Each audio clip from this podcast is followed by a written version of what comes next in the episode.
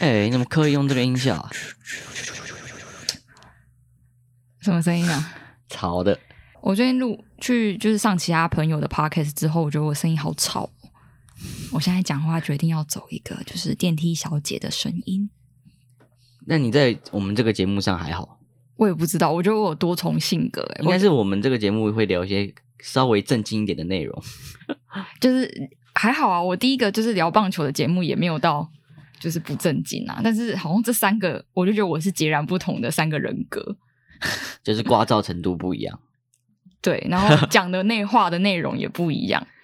我不知道，可是大家都认得出来是我啊。可能我笑声太明显了，但我在这个节目好像很少笑诶，就是一个比较少很难过的节目都不笑，很难笑的，完蛋了，完蛋了。要纳入那个之前伟伦的建议，讲一些干的 遥遥无期的笑话。对，遥遥无期。好啊，跟大家分享一个好消息，好消息，好消息。你在学台通对不对？你怎么发现？啊不，你讲这种东西都在学台通。好消息。就是我们最近上了一个平台，叫做 Mixer Box，应该大部分人都有听过，但是大部分人都没在用。没有，我觉得不是大部分人都有听过，是大部分人都没听过。真的哦？但但我真的认真有发现，身边一个朋友，就是他可能突然点开手机的某一个 App，要开始讲说他怎么听音乐的时候，就会提到 Mixer Box。然后我是听了刘轩的 Podcast。就是 How to 人生学，对，就是慧伟推荐我的，就是刘轩的 podcast 之后，他就说他们有上到 Mixer Box，然后每一集都可以留言。对啊，因为他们那个节目就是讲一些心理学跟人生的一些处事，就会有人留说哦，谢谢刘轩，就很适合去留言。对我，我是在这集就是收获良多，然后就说嗯，我们应该有同样的功能，把自己拉到跟我们一样的平台。我今天通勤怎样的？我有认真的频道，对人生启发型频道，我觉得蛮适合，然后就很推荐大家，就是我们根本没有接 Mixer Box 的业配啊，就是很推荐大家可以用这个 app，因为这个 app 其实我非常喜欢。就听音乐也蛮方便的，就是它厉害在，就是它可以用，你可以播 YouTube 的音乐，或者是 YouTube 的你的自己的音乐清单，然后你同时可以把音幕按掉。对这个是有个专业术语，什么按屏之类的，就是你可以不用开，相对比较不耗电啦，不耗电，然后也没有广告。哦，对，也没有广告。我就是我一一天的通勤时间，大概有百分之八十都是用 Mixer Box，嗯，而且它也是唯一在 Podcast 上可以留言的。对，因为我觉得我有点觉得 confused，就是因为 Apple Podcast 它都不能每一集留言，它只能大家会说哦，我听了什么 EP 集，我觉得很不错，就只能这样子。然后其实我也很 confused，说 Podcast 其实到现在已经发展一段时间，但是对于声音的这种互动，或是这种不管是交流啊，对交流，或是不管是。营运的模式、收益的模式都没有改变诶，就现在大部分的 podcast 都还是透过业配，没有其他什么，就是更更好的营运方式，对，不像 YouTube 利方式，对，不像 YouTube 透过点阅率或什么的，或者包括搜寻方式啊，你只能搜寻标题，对啊，你没办法搜寻声音里面的东西。而且我到现在觉得 Apple Podcast 页面很难用，就是不知道你们听众有没有感觉，就是有时候我只想按进去看它的页面介绍，然后一直都按不了，嗯、然后它一定会说什么查看你听过的哪一集，然后你又没有办法查看全部。然后我就好用一点点，就是 Spotify，但 Spotify 又不能留言，就是全部东西都没有整合在同一个平台，嗯，感觉还没有到很完整啦。好啦，希望就是在我们听众里有一些就是平台营运小小天使的，可以帮我们 改善这件事情。总之呢，大家现在可以在 Mixer Box 就是听到我们的频道，然后我也很希望就是我们可以跟听众多一点互动，在 IG 上也可以啦。然后如果要去 Mixer Box 留言，我觉得也很赞。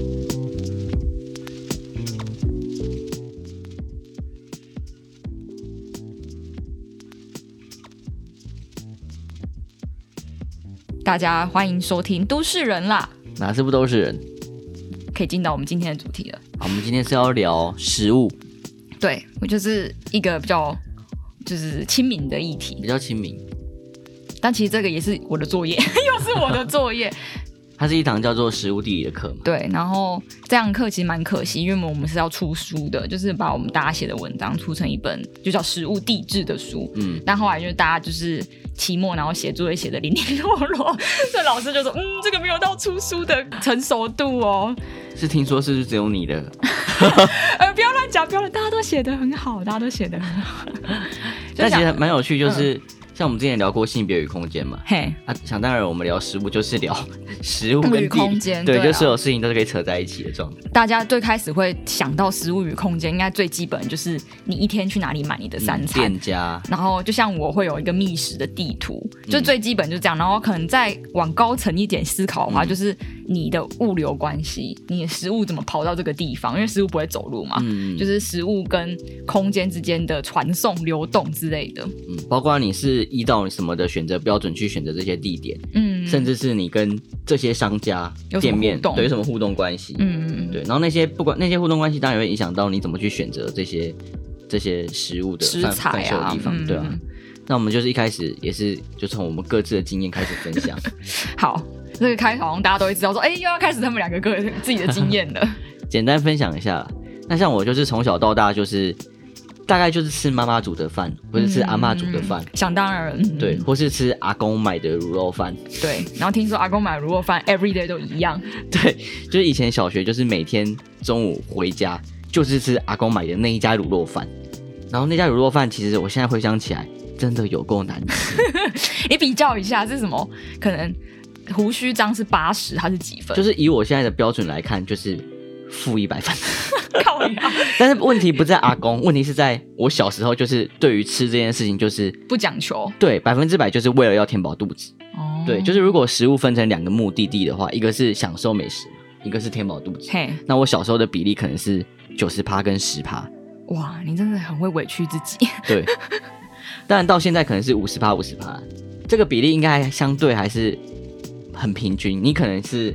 八十趴是为了享受美食，也不是全然都这样子啊，是因为在学生时期真的是人生蛮无聊的状态，但是你又要为了念书，嗯、对，所以你一定得尽快的解决这一件事，你肚子饿这个生理需求。但是现在，现在就会觉得说，我有任何肚子饿，我就是要好好的解决这个需求，嗯、而不是敷衍了事。就是你宁愿。没有填饱肚子，也不会去吃一个烂卤肉饭。也就是对啊，我我就前几集，因为大家听众有听过第二集，就是我跟慧以为在讨论，就是我们爱情价值观那一集，嗯、就是有提到饮食。我就是一个很注重食物的人，对，所以我到现在真的是会觉得说，哦，我这一餐就是要怎么的好好的填饱我的肚子，然后我要去哪里吃一个好吃的东西。嗯，可能大家各自的这两个占的比例都会不太一样。而且我更不能接受的是每天都吃一样这件事情。就算是一样的，第一次吃好吃的东西，你可能吃到第三天、第四天，你也会觉得很无聊。对。那我就想问，为什么你没有跟阿公说你不要吃？就是小时候没有这个反抗的知识啊，就是有点像是，也不能说贫穷啊。我想说贫穷限制你的想象，也不是，就是你还没就是。孝顺限制你的想象，也不是孝顺，因为我阿公也没有对你很好，没有，就是如果我今天觉得说，我不觉得这个不喜欢，我不喜欢吃这个，我觉得不好吃，我阿公就会买其他东西了。嘿，但是我那时候就觉得，哦，午餐时间到了，那我要对我就吃，就那个吃到真的，你好像仓鼠哦，我已经不对，有点像，就主人给你什么你就吃什么，就吃到我已经不知道干嘛，我就那个那那一坨饭就塞到嘴巴里，然后咬一咬一咬，unbelievable，但就是当然。就是随着年纪的增长，年纪增长，包括就是一些 sense 的开展，对，甚至是你有一些自己的零用钱，或是你有一些自己的选择的时候，这些比例就开始变变化了。但是我就是其实这两个目的地有一个，我觉得有三大的主要选择因素，一个就是健康方面，对、嗯，一个是价钱，第三个是时间成本。嗯，这个其实到现在也都是这样子啊。对，所以我这三个会很重要，以至于我现在可能是百分之五十，百分之五十。嗯，但是像你可能就会比较不惜。价钱成本跟时间成本去追求 享受，我有种被踏伐的感觉。没有啊，我觉得这是 个人每个人比例会不太一样啊。我觉得蛮有趣的是，我人生已经遇到不少跟我比例越来越接近的人了。我觉得这是趋势诶。是哦，就是现在人一定是比以前那种你要吃白饭、你要吃饱那种状态，嗯、现在人反而因为不管是因为健康，或是因为选择变多了，对，像是因为健康，大家也会觉得你不要吃淀粉，嗯，所以你饭要吃很少，或者你只吃肉跟菜，嗯。对，包括你经济能力也够了，所以你就可以。或者是有很多不同的饮食方法，什么不吃淀粉啊，嗯、多蛋白质的这一种。对啊，所以我让我想到那个 Leo 王的一首歌啊，他说：“身为哎，身为台湾人，就是最喜欢吃白饭之类的。”有啊，还有这样讲？有啊，他干我今天有歌了，哇，怎么办？反正他的重点就是说，台湾人其实很喜欢吃白饭，但是就是到我们这个。年龄层，就是开始觉得吃白饭淀粉要吃少一点，它才是健康，哦、才是健身，才是养生。嘿，然后开始变成白饭的地位好像变得很低。但是我有时候真的就是不顾一切说，那我就是要正常白饭，我不要饭少的时候，我吃那个白饭还是觉得很好吃。你什么时候要不顾一切的做这件事情？你想到利诱王的时候，就是可能你今天只没有吃淀粉的时候，哦、你点便当的时候，我就不会说，我白饭通常会饭少了，白饭本人很好吃，对，就觉得。为什么它会让人变胖？你有这种粒粒 皆辛苦的那种，就是味道画面出现是是？那可能也是因为就是现在趋势这样走，然后反而开始有人说台湾人就是喜欢吃白饭，白饭就是很好吃，这件事情变得你说那个本土化的价值观在你心中油然产生，这样对对对。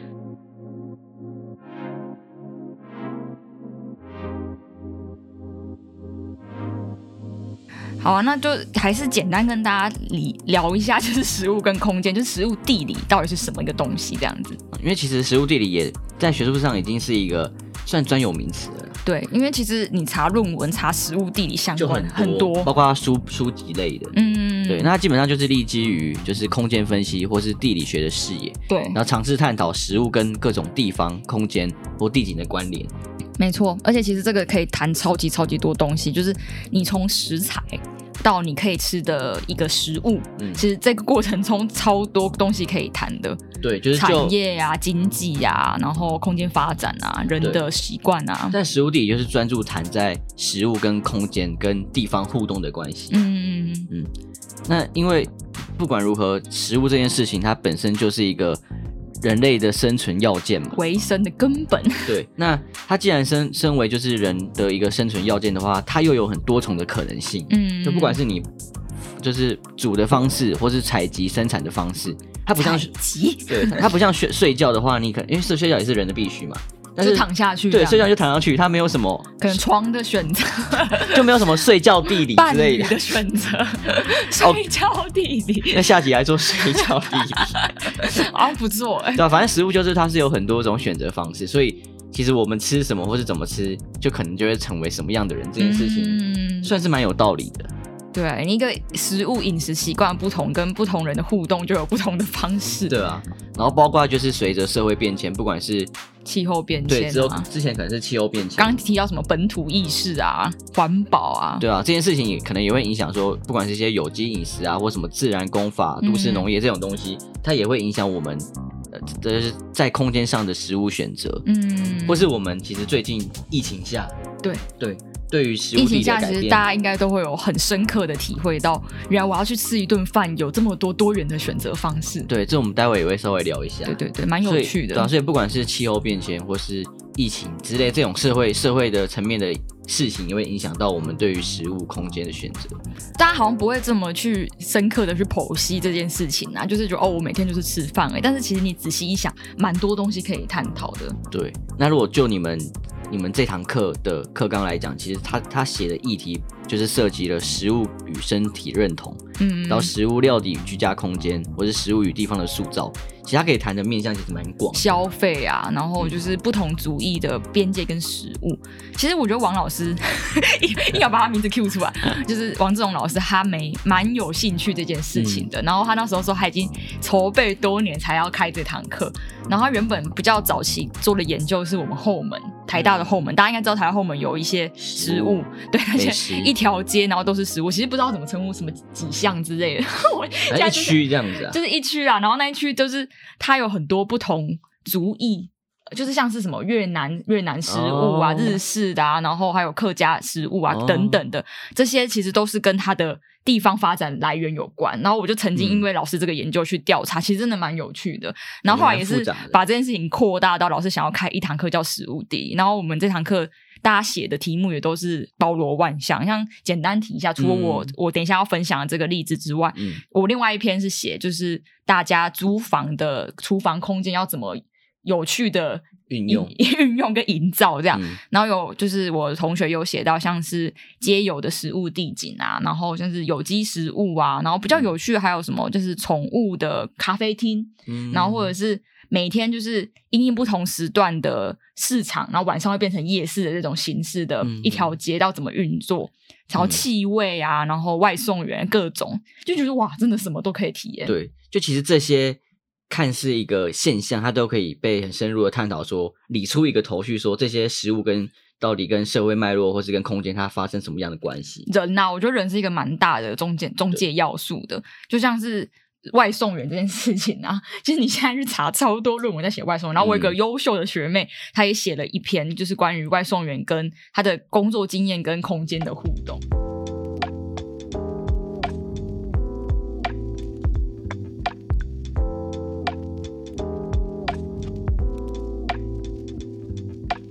就是我我比较喜喜欢的是探讨食物本人，就这一餐的食物本人要怎么产生这件事情，就是。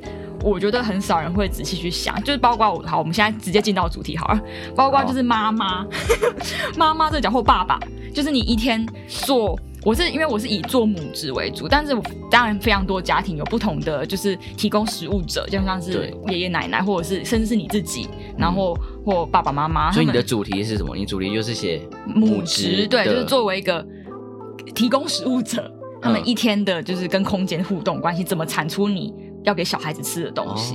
哎、哦，你这篇文章的论文是怎么下的？你说标题吗？对啊，好像就是什么，我我经历过几个标题，我最喜欢的是住在大安区的你，今天想吃什么呢？哦、这么亲民哦，这么亲民啊！哦、我是书名的标题，因为你你应该听出我的端倪吗？就是妈妈问你说、嗯、你今天想吃什么呢？然后又是住在大安区的妈妈。哦，就给了一些线索，但是又很亲民。对对，然后后来我好像是说什么做母职的怎么。什么做菜日常还是什么的，后来然后改成这样的的议题，嗯、就是主要是我说我想要跟听众朋友分享，就是你其实也没有去关心，很多时候我们没有去关心这个食物的来源，嗯，然后或者是你怎么产出这一这一桌食物，然后你怎么去买到那些食物的，嗯，就就连这么就是平常的事情，我们其实很少会花时间去理解。但理解之后可以怎么样？理解之后就可以。想到很多有趣的现象跟议题呀、啊，哦，简单分享几个啦，就是其中我的一个案例，好，就叫她陈妈妈好了。陈妈妈就是他们家超有趣的，嗯，他们家是就是他很少出去买菜，因为太忙碌。然后他们他们家住在就是东门站附近，捷运东门，那他们就会跟那边有一个市场，就叫东门市场。然后摊贩会那一天帮他去跟其他摊贩买好所有的食物，然后一次送到陈妈妈家里。哦，是。属于他的特殊服务，还是这个摊贩他可以帮忙很多家人？他好像也有做其他人，但是因为陈妈妈跟他的、就是、特别熟，对特特约特别熟哦，特别熟，特约商店 就跟他特别熟，然后后来就也累积的说就，就哦，他他一天可能要出菜的时候，他就特别留几份比较新鲜的菜给陈妈妈，然后再去其他比较熟的摊贩叫肉叫蛋，然后一次送到陈妈妈家里。所以他那个摊贩本身有在卖东西。他是卖菜的啊，哦，oh. 对啊，然后就是因为熟了之后，他们就是都会一次写订单写好，然后陈妈妈就打电话跟他说，哦，我这今这礼拜可能需要什么什么食材，然后他就会一直帮他弄。那他会多收服务费吗？就是没有吧，应该是就是谈好的价格，大概就是这样。但是他这样子，他这样子叫的话，可能他也会跟摊贩买菜。会啊会啊，当然会啊，然后就是买很多。他后来就觉得可能这个服务也 OK，然后因为他们已经就是建立良好的关系，所以陈妈妈也知道他会给他最新鲜的菜。然后我那时候第一次听到的时候，我想说，哇，原来有这条路。我想说，不是大家都要亲自上市场，就原来可以不上市场也可以拿到市场的菜。很像是他边边卖菜边做代购哎。对对对对。那因为现在因为疫情的关系，应该这件事情变得有一点平常了。就是会有一个专门的产业的那个服务出来，不管是 Uber Eats，对对对对，Uber Eats 家乐福之类。然后我们那天是去什么市场？那个。离中正纪念堂近的那个，他们好像也有 Uber E 帮忙代采这件事情。对，他就有专门一个摊位，就是属于 Uber E 的。对对对对。然后 Uber E 就是从那边就开始买菜，然后可能别的别、嗯、的那个机车骑士才会来跟他们拿这样。对对，其实真的是蛮有趣的。然后，因为大部分的妈妈其实他们如果是有正常上班的时间的话，就是应该是很难会有到什么。平日的就只有黄昏市场比较有可能，但早市不太有可能，所以大部分妈妈可能没有办法到传统市场。就像另外我有访问王妈妈，她就是会去全联买，全联买好像是比较大部分对大部分的妈妈会做的事情。但是因为王妈妈她觉得说全年的食材没有到这么好，但是因为非常方便，离她家超级超级近，然后还可以叫儿子去，所以她就觉得说她食材的新鲜跟就是她的为了时间紧迫的时间，她可以选择牺牲一点食材的新鲜度。嗯，但就像陈妈妈，她就觉得不行。然后陈妈妈就是，哦对陈妈妈这么讲求，蛮讲求。然后她就说她吃得出那个食材，那个菜的，她是厨师吧？菜的水源好不好？水源，然后这是讲水源哦。所以我那时候就是给陈妈妈一个就是学术上的名词叫守门人，就是 food keeper 还是什么，就是就是这是这是非常多守什么守门人。啊，守什么？守健康，守健康就是一家人的食材的守门人，哦、就是因为他吃得出好不好，然后也知道他跟，因为他非常信任这个店家，嗯、所以才有办法达到这个守门人的要求。所以陈妈妈应该是觉得他要负责全家人的健康。对对对对对，这件事情就是健康，然后食物来源要好，因为他吃得出来，哦、然后他也想要在短暂的时间内，就是把一道菜就是在下班的时候一个小时内做好。所以真的是某些妈妈的坚持，是坚持啊，嗯，就不是把他们看作说。好像妈妈就很喜欢逛菜市场，很喜欢在那边就是杀来杀去。打雷啊，然后找朋友啊，就是为了就是全家人健康这件事情。有这种坚持，有这种坚持啊，然后蛮特别。就像是王妈妈，她还她除了去全年买之后，她有自行种植的菜园。但是其实你这些妈妈都很特别。我有访到比较特别妈妈，是因为王妈妈本身的职业就是在发展就是鱼菜共生。对啊，对就是可能我我的朋友听到这一集就知道在讲她妈妈，就是她妈妈非常有才华，然后她那个共生就是她创创很多就是小型的那种可以收采的蔬菜，像是。什么芽菜，然后一定什么香草类一定都会有，然后像是小白菜什么也都 OK。然后他就那一天我去访他的时候，他们家就是在做就是那个芽菜的沙拉，马上采下来吃哦。哇塞，最新鲜那种。对，但是王妈妈有提到说，她觉得虽然全年看似就是一个比较不新鲜的方式采买方式，但是她以前去传统市场的时候，她其实很容易不小心买太多。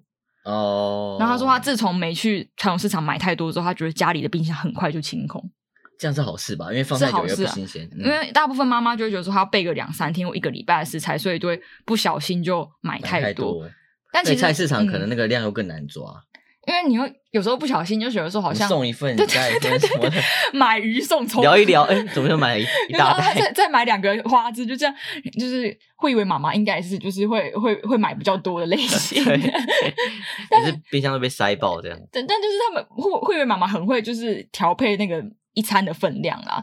嗯，他就会想好就是可能哪一餐要煮什么这样子。对，这个跟我们接下来聊也有关系，就是从食材到餐桌，妈妈要怎么变出这一道。一道丰盛的菜，就刚才在聊采买，那从采买到 到上桌，对，到上桌这个过程也是一个 magic。就是、我就称东它为时空战术啊，就是要在有限的时间里，你要跑这些点，然后跑点之后还要变出这些菜。嗯，其实上市场其实就是不是只有上市场，哎、嗯，它其实。就是妈妈脑袋里要去构思，就是整个过程是连贯的啦。他从上市场开始就已经想到那桌菜长什么样子，然后或者是今天要去哪个市场比较便宜，嗯、然后今天有空去哪个比较远的市场，或是要买多少啊，或者今天晚上要煮什么，明天晚上要煮什么，嗯，然后，然后放多久会不新鲜之类的。然后或者是他会想到说，哦，那今天万一啊，我原本要煮卤肉啊，干卤肉饭 那一个摊贩没来，然后他就马上想说，那改煮肉燥之类的，哦、或改随机应变说，哦。那我原本这些菜不要卤肉饭之外，可以配什么？对对对对对，然后因为他其他材食材可能已经买好了，就其实这件事情好像看似简单，但其实也没有很简单。嗯、因为像我自己以前非常爱在租屋处煮饭，嗯、然后我每次全年都会想超久。你有跟我经历那段时间吗？啊、就是我就想，嗯，那这个没有豆腐要改什么呢？然后就会想很久，然后一整趟逛下，我可能后来什么都没买。那你可能是一两个人，可能妈妈有些妈妈可能就是四五个。那个量又更难抓，对对对，量会更难抓。然后就像是我仿的，就是除了陈妈妈跟王妈妈刚刚提到比较特殊的这两个例子之外，一般的妈妈就是他们就是可能下班之后一两个小时就要去市场买好，然后马上回家变出这道菜。哦、然后就像我仿到一个叫席妈妈的，席妈妈是她是家庭主妇，嗯，那家庭主妇就是其实因为你在家时间多，然后你就会。更需要，就是他自己会让赋予自己这个任务，他，他要求就会高一点。对，他觉得自己要煮的更好，然后更、嗯、更丰富这样，所以他他说五点就要开始准备。其实五点算还好，因为晚上五点，哎，下午五点那还行，还行啊。然后就是可能回到家，可能家家人或者就是伴侣回到家，大概七八七点多开始吃，或六点开始吃，嗯、所以他大概就准备一到两个小时这样子，因为他已经是很熟练的。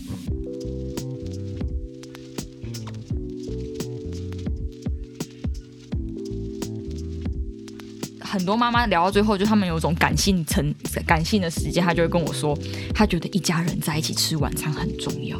哦，对了，你可以理解这件事吧？可以啊，因为如果真的没有从小在家吃蛮多，就是你没有那个时间的时候，像我们现在长这么大，那还有什么？就你住家里，但是你有什么时间会是全家人聚在一起？没有啦，就是晚餐就变成说你大家共同的活动了，因为大家都要吃饭。对，你下班回来一个很重要的 reunion 的感觉，就是大家团聚的时光。然后很多时候，其实他们如果不一起不一起在家吃的话，其实他们也会就是我访的这些家庭，他们也希望可以一起出去吃。但一起出去吃又是另外一个可能，就是。因为妈妈没有煮饭，她就会有时候会觉得说，哎，好像难得可以放松，可以不用洗碗。是啊，这是真的。然后就是可能家里的小孩就说，啊，难得去外面吃，然后就可以吃点有趣的食物，然后他们选择就会比较多元。然后就像我房那个陈家，他们就会说，啊，可能可能去永康街吃。大家应该知道永康街是一个有点贵的地方，但是就是如果又有这些健康或就是对饮食的需求的话，可能就会选一人两到两百到三百块，其实跟在家里吃就会那个价格差很多。对，但是相对就是妈妈可以就是放松一下，然后家就家里的人也可以有一点其他的选择，可以可以变化，可以变化这样。然后就像对对，对所有人应该都是一件好事。然后就像外送软体就就是发达之后，好像妈妈们就是在家里又有另外一个角色，就是可以负责叫食物进来，然后也可以让就是更多的家庭成员一起参与这个过程。嗯，你让我们最后可以再提一下，嗯，你这篇那个文章的结论。会是你怎么下的？其实没什么结论，结论就是让大家知道，就是在大安区，就虽然我们看似好像比我可能看，假设是永和啦，或者是我们现在住的板桥，都已经算是比较难买到。价格相对亲民的食物，但是这些妈妈们她们也有自己的时空战术，这样。然后我也发现，因为其实大安区大家就会讲说它是天龙区嘛，就是有高所得、高地价这种 这种特征。那我不是说我的访谈者都有这个特征啊，刚好刚好就是有这样的特征。那他们在这情况下是就是他对于食材的选择，还有对于整个家里的运作什么会有更高的标准的要求。哦、然后就他跟每个地区的。习惯也都会不一样，对不对？对，然后可能他们也会愿意花更多的资源跟资本在做这些事情。嗯，然后相对就是他们也会，因就是可能比较起其他就是不同特色的。的家庭跟不同处境的家庭，他们会是一个比较 prototype 的感觉，就是一个我们传统认知的母职的角色会比较容易彰显。这、嗯、有好有坏啦，就是我们就不不多做一些评论，但就是大家，我希望就是可以去多多观察。对，怎么没有仿一个就是爸爸做饭的例子？其实应该是要，就是那时候有一点想要，感觉文章会更丰富一点，刻意在这个做母职的情况下去访谈母亲，哦、但因为这个有点像是在刻板印象下去。去发展的感觉，就是变成那个刻板印象也是一个主题啊。对对对，有点像。但我觉得你不下任何学术上的结论是蛮好的事情，因为你这边基本上就是从一个很亲民的角度去分析，嗯，而且这个分析也不是说用很多那种什么学术上的名词，而是就是 他们到底去哪里买，然后跟哪些人有什么互动，对，然后有什么有趣的现象，对，然后这些现象就是很一般的现象堆积起来，它就是一个很特别的一个食物地理的一个。空间上的分析的状况。嗯，如果大家想要更深入探讨的话，可以去看一本书，叫《厨房之舞》。它是什么样的书？就是《厨房之舞》，dance 之舞。对，就是上一堂课，上一堂课，上一次论文有引用到的，引用的老师他写的，然后他里面就是在讲，很认真的讲，就是妈妈跟厨房。还有空间跟他每天的做的母职的关系，他就会比较深刻的去访一些就是住在大安区里面的人，比较再深入一点，对，会刻画出一些女性的处境、一些困难，对对对对，有兴趣的可以去看这一篇，就有纳入一些议题的啦。对，比起我的比较比较严肃一点，但也是蛮有趣的。好，那我们接下来聊聊一下那个疫情下的食物地理。对，这应该是我我们比较想要跟听众就是跟上时事的部分，就是也是蛮有趣的一些现象啊，包括从就是从我们家讲起的话，我妈就开始那个在网络上找代购。团购啦，对，团购那个团购叫揪爱买，好像帮叶配一样，它各个地它各个地区好像都有什么什么揪爱买，对，比如说什么板桥区揪爱买，永和区揪爱买。它其实就是一个很缜密的代购系统，对啊，它就代购系统，它就有一个仓库，嗯，然后那个仓库就会网罗全台湾哦各地好吃的东西，对，然后只要就是你在上面可能类似投票的东西吧，因为我没有看过那个那个网，没有，它就是也不算投票，就是一篇文，然后你下面加一加一加一，只要你加一的那个数量一到，它就帮你全部的人一起代购，嗯，所以我们家真的吃过各种台湾的东西，什么宜兰的牛舌饼吗？哦，有你说鸭。鸭，对啊，然后什么台南伊雷特，嗯 对对对。然后什么各种东西就开始出现在我们冰箱，而且我每次都不知道我妈买了什么，所以每次因为她都会请我，就是我或我爸，就就是是再一趟回来，再一趟回来，然后再回来之后，就是你打开冰箱就看到哦，这是哪一个县市的那个美食又出现。又出现在我冰家冰箱里，这个超有趣的、啊，这个完全就是食物地理啊，就是你在不同地方，然后物流到同个地方，然后再物流给各个家庭。对，而且是从就是台湾各个地方的美食出现在每个人家的冰箱，那个冰箱就仅仅是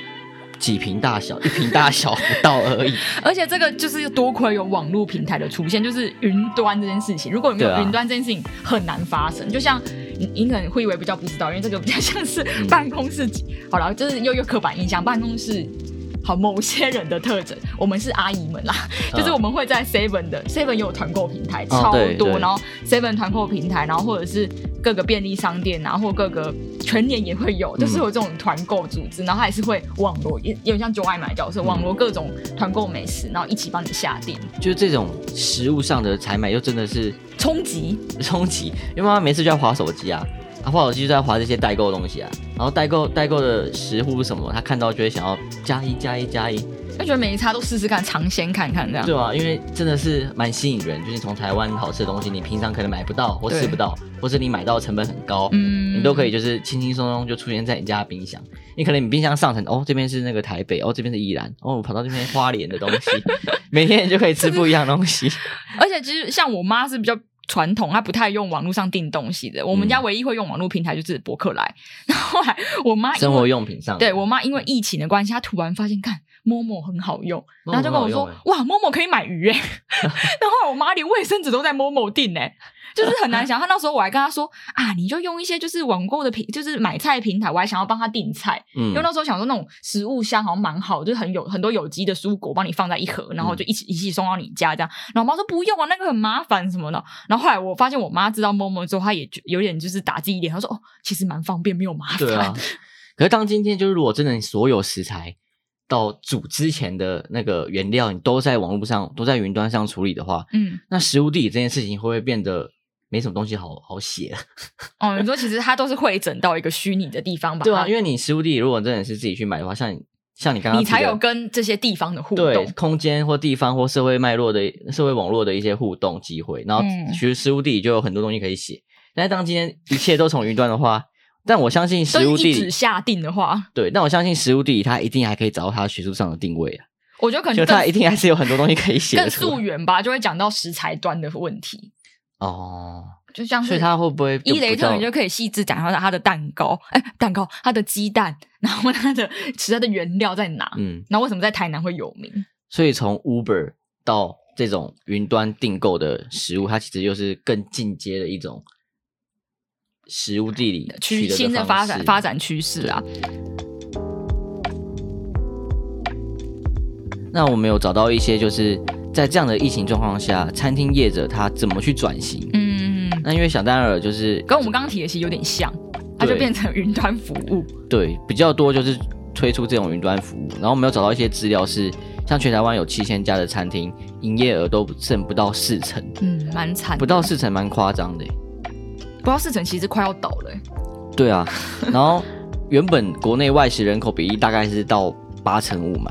然后现在都是宅在家，变成外送，现在就变成外带，外送或外带，所以其实当然对于我们每个人的食物地理的状态也会有很大的影响。其实真的蛮辛苦，因为餐饮业他们其实要进到外送跟外带这个门槛有一转折很大，很大，而且我原本以为只是啊，你就赶快加入 Uber 就好，那因为抽成很严重，你要去细算你到底符不符合，包括你食物处理的方式都会不太一样，行销的方式也不太一样。然后你原本租的店面现在全部都变成只有做做食材而已。对啊。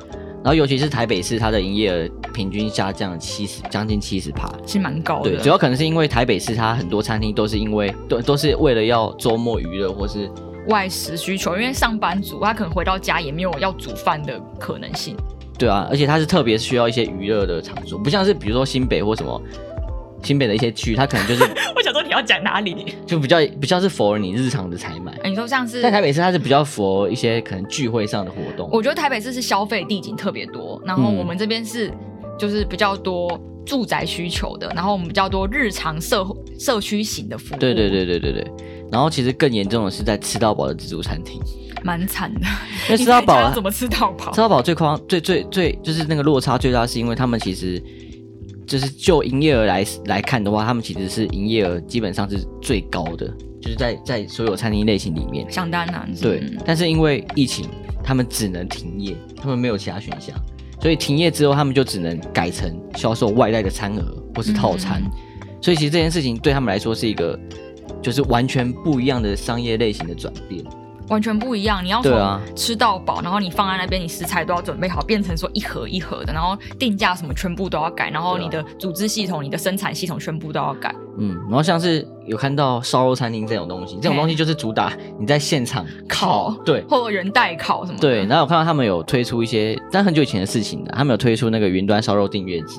然后好像说每月最低付三千六百块，嗯、他们就可以把就是炉子整个硬体，包括食材全部送到你家，送到你家。对，然后你可能每个月就可以吃一次，他就送食材到你家，就是订阅制，蛮、哦、酷的，很像在订杂志的感觉。对耶，对啊，就你以前你会订那个什么牛奶、羊奶，嗯、然后现在你反而是订烧肉，或是订订什么海港，它就新鲜的食材送到你家。哦好像是，就像大家去查那个 YouTube 在做美食 相关 YouTuber，他们都会有去开箱什么火锅送到家，啊、然后以前海底捞就好像会送炉子来，然后烧肉好像不只是有人帮你烤好的，有些是送食材来，然后送炉子来。那、嗯、我在想会不会就是有那个，比如说海底捞嘛。有这种服务的话，会不会连那个甩面的人都送到你 家？对啊，就是哎，加一百块会有变脸服务，一百块也太少了吧？太少哦，他至少要跳个二十分钟啊！他可能要加两千。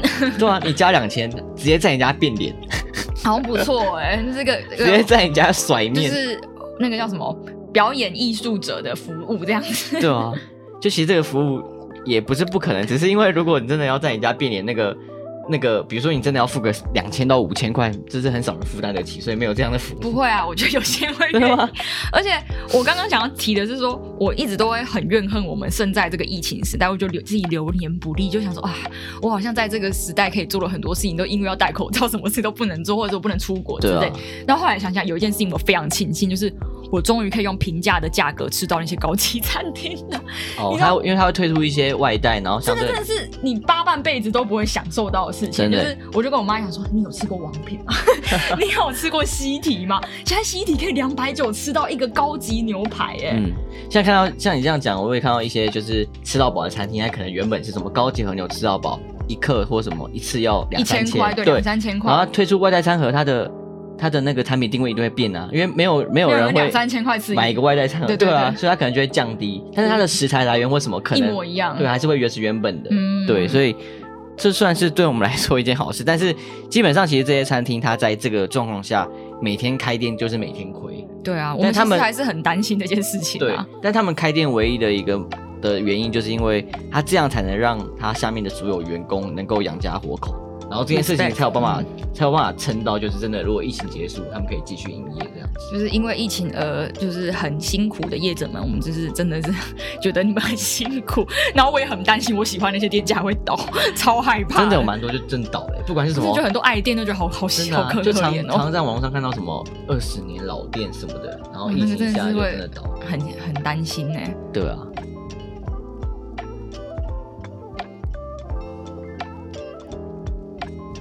好啦，最后结论就是，食物与空间其实还是息息相关。烂结论，烂。就其实可能可以稍微思考一下自己在都市中一些食物或食物地理上的选择啦。嗯，对，因为因为就是刚刚也提到饮食习惯和地方空间或是生活的关联，它其实可以，我们可以进一步去思考这些关系。那、啊、当然，我们思考不用像你一样打出一篇文章，但是你至少可以在比如说 IG 上发个限时动态之类的，或者是就是你要更认真的去想。每天要吃什么就可以做一个地图。对啊，像我的话可能就是很简单，就分两个部分，一个就是呃在家吃妈妈煮的饭，嘿那也会因为这些妈妈煮的饭会跟不管是旧爱买或是一些菜市场摊贩有所某种关联。嗯，然后第二个可能就是在公司吃饭，哎，就在在公司吃饭，我可能就会从公司上画一个类似等时圈的东西，嗯，因为它有时间成本嘛，所以你可能会在时圈，就你会在一个范围内选择你要吃的东西，然后包括价位，然后到甚至到就是我跟那些。不管是便当店老板或自助餐店老板的一些关系，对，因为我可能都要拿那个收据才能报账，所以有 些有些、欸、老板那个多给我两张空白的，有些他就可以很大方给你，嗯、有些他就说不行，你吃什么就他还要写价钱上去，真的哦，嗯，就不能多报。对啊，像我吃一家那个便当店，我有一次跟他说，我之前都没拿，我想跟你多拿一点，他就给我一本，一本、啊哦、对，然后一本你那本那本是用过的啦，然后那本有十二张。我就一次全部补完，真假的？对啊，哇，所以那个店，这个也是很推荐给大家，也是我就是选择就是食物的一个很大的原因。好像说也蛮好吃的，对啊，因为会以为在工作的地方其实是算是蛮精华的贵的地方的，对，但其实有发现一些真的还是蛮不错的小店，对对对，就是你那一餐一百多块左右，应该不意外。对，所以我相信大家对于食物上的选择，一定也有很有趣的现象。对啊，就是你可能啊，等时圈内八十块的有这些，啊、好好吃的有这些，然后可以打电话去订的是哪些，然后可以十二点半之前出餐给你的有哪些，这样能不能内用的有哪些？对啊，今天还要加这个引出，蛮麻烦的。其实有想到，我们有没有机会，如果真的之后粉丝多一点，可以发起一个什么叫什么都市人运动？什么意思？就是因为我们你怎么突然心血来潮讲这些，我都没听你讲过。没有，我刚想到，因为我们不是频道的一个宗旨，就是你是天才，怎么可以突然想到？没有，因为我们都市人的一个频道宗旨，不就是就是要让，让大家跟空间发生关系，对，或是意识到你是存在于这个都市上的，嗯，这个都市是你生活的一个容器，嗯，所以你跟都市会有一些互动，然后不管是。就是性别空间，或是食物地理，或是通勤上的关系，嗯，这些东西都是你值得思考，而且在这样思考下，你可以更有跟这个都市有一个认同感，嗯。所以比如说我们这天今天发这一集，然后可能就是大家可以想一下，然后发 IG 的现实，然后 take 我们，对啊，就可以帮我们宣传。Yes take 都市人啦运动，对啊，哇，那我们要跟就是只有几十个人对话这件事情，有几十个听众，我们非常的珍惜。但这是特别难，因为需要大家去动脑啊。我觉得蛮好的、就是每一集都会有一个主题是这样子。对啊，然后你每一集都可以看到，就是从这个 take 里面可以看到，就是所有人对于都市的一个互动关系，就是蛮不一样，但是就是蛮有趣的。好像不错哎、欸，但真的有人会响应吗？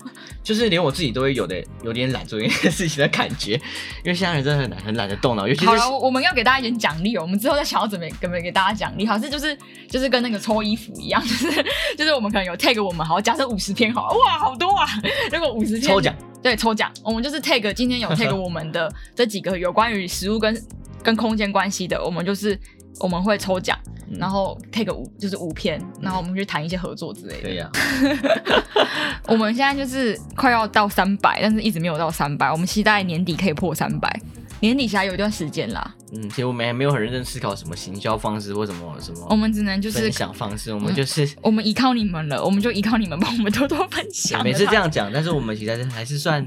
算有认真做内容，但是没有很认真，就是行销推广这件 事情。我们是要写行销推广计划了。没关系，我们做爽的。我们之后想要找更多厉害的人来 fit 啊，但是这个事情还在筹备中。对啊，那今天就到这里，到这里吧。